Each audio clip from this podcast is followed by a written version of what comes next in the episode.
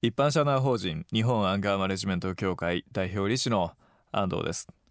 えー、今回はですねこのコロナ禍における怒りといったものを扱うアンガーマネジメントについてお話をさせていただきます。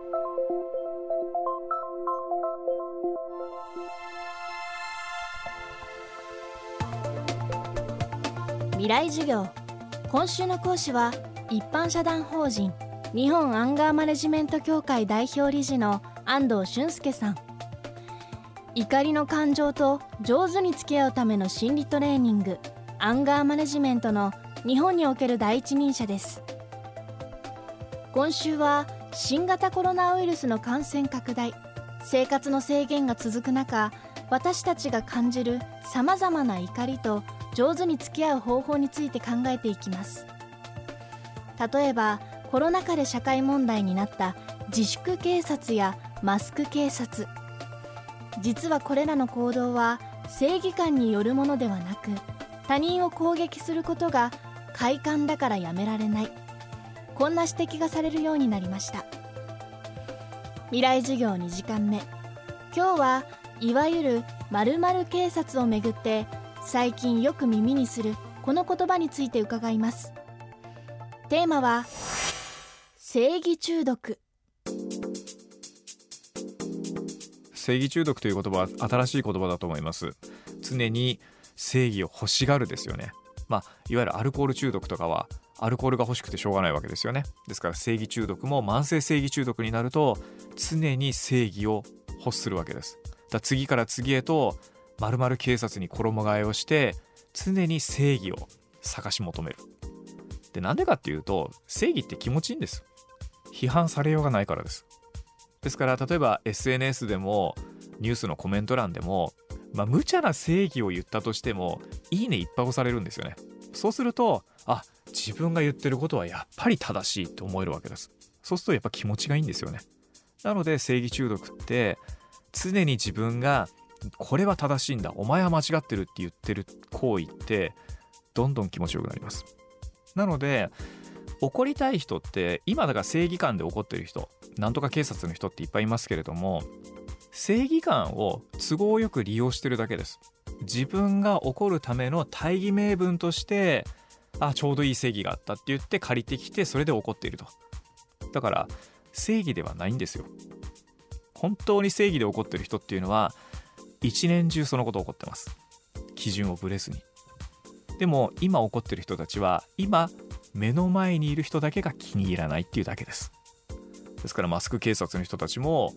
マスクしてない人全員に注意してるからなんですよ。たまたま目についた人だけなんですよね。で普段からじゃあなんかそういうマスクするための活動してるかって言ったら別にしてもないですし。なので一貫して同じ行動をずっとしているのかっていうのをまあ自分なりにと問うてみるっていう。だからマスクしない人に対してあしてないなダメだよって思っちゃダメってことじゃないわけです。別に思ってもいいけどそこでわざわざ注意にし行くぐらいだったら全員に対して同じことしていないとおかしいって話なんですよね。例えばあとは極端な話マスクしてない人がいたとして言いやすい人と言いにくい人がいるわけですよ。例えば自分より弱そうな人だったら言えるけれどもいやこれちょっと言ったら危ないかなっていう人には多分言わなかったりするわけですよね。じゃあそれって正義なのかなんです。アンガーマネジメントの考え方では怒りのきっかけとなるのは何々するべきが裏切られた時と説明しています。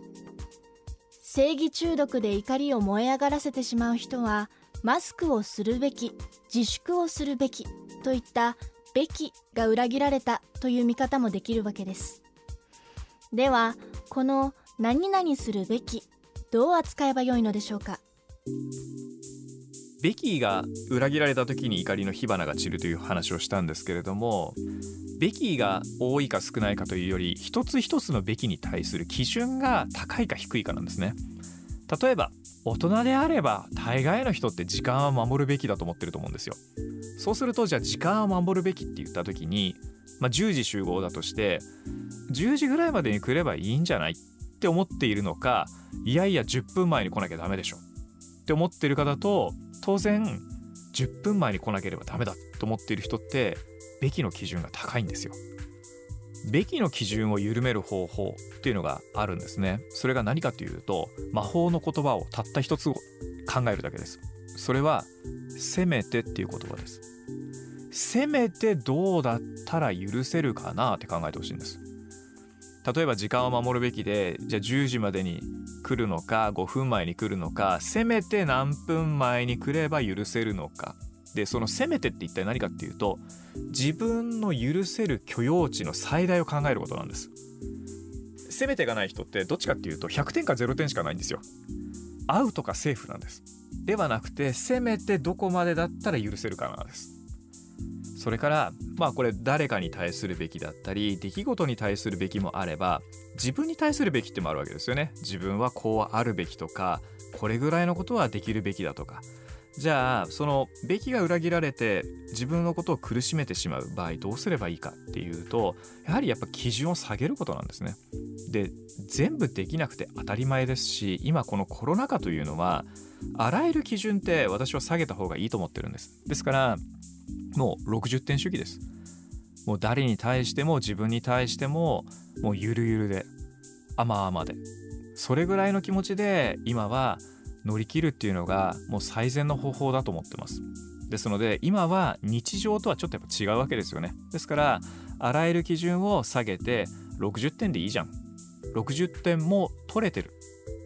これしかできてないじゃなくこれもできている。なので「しか」から「も」に口癖を変えてみて自分の基準を下げるってことをやってみてください。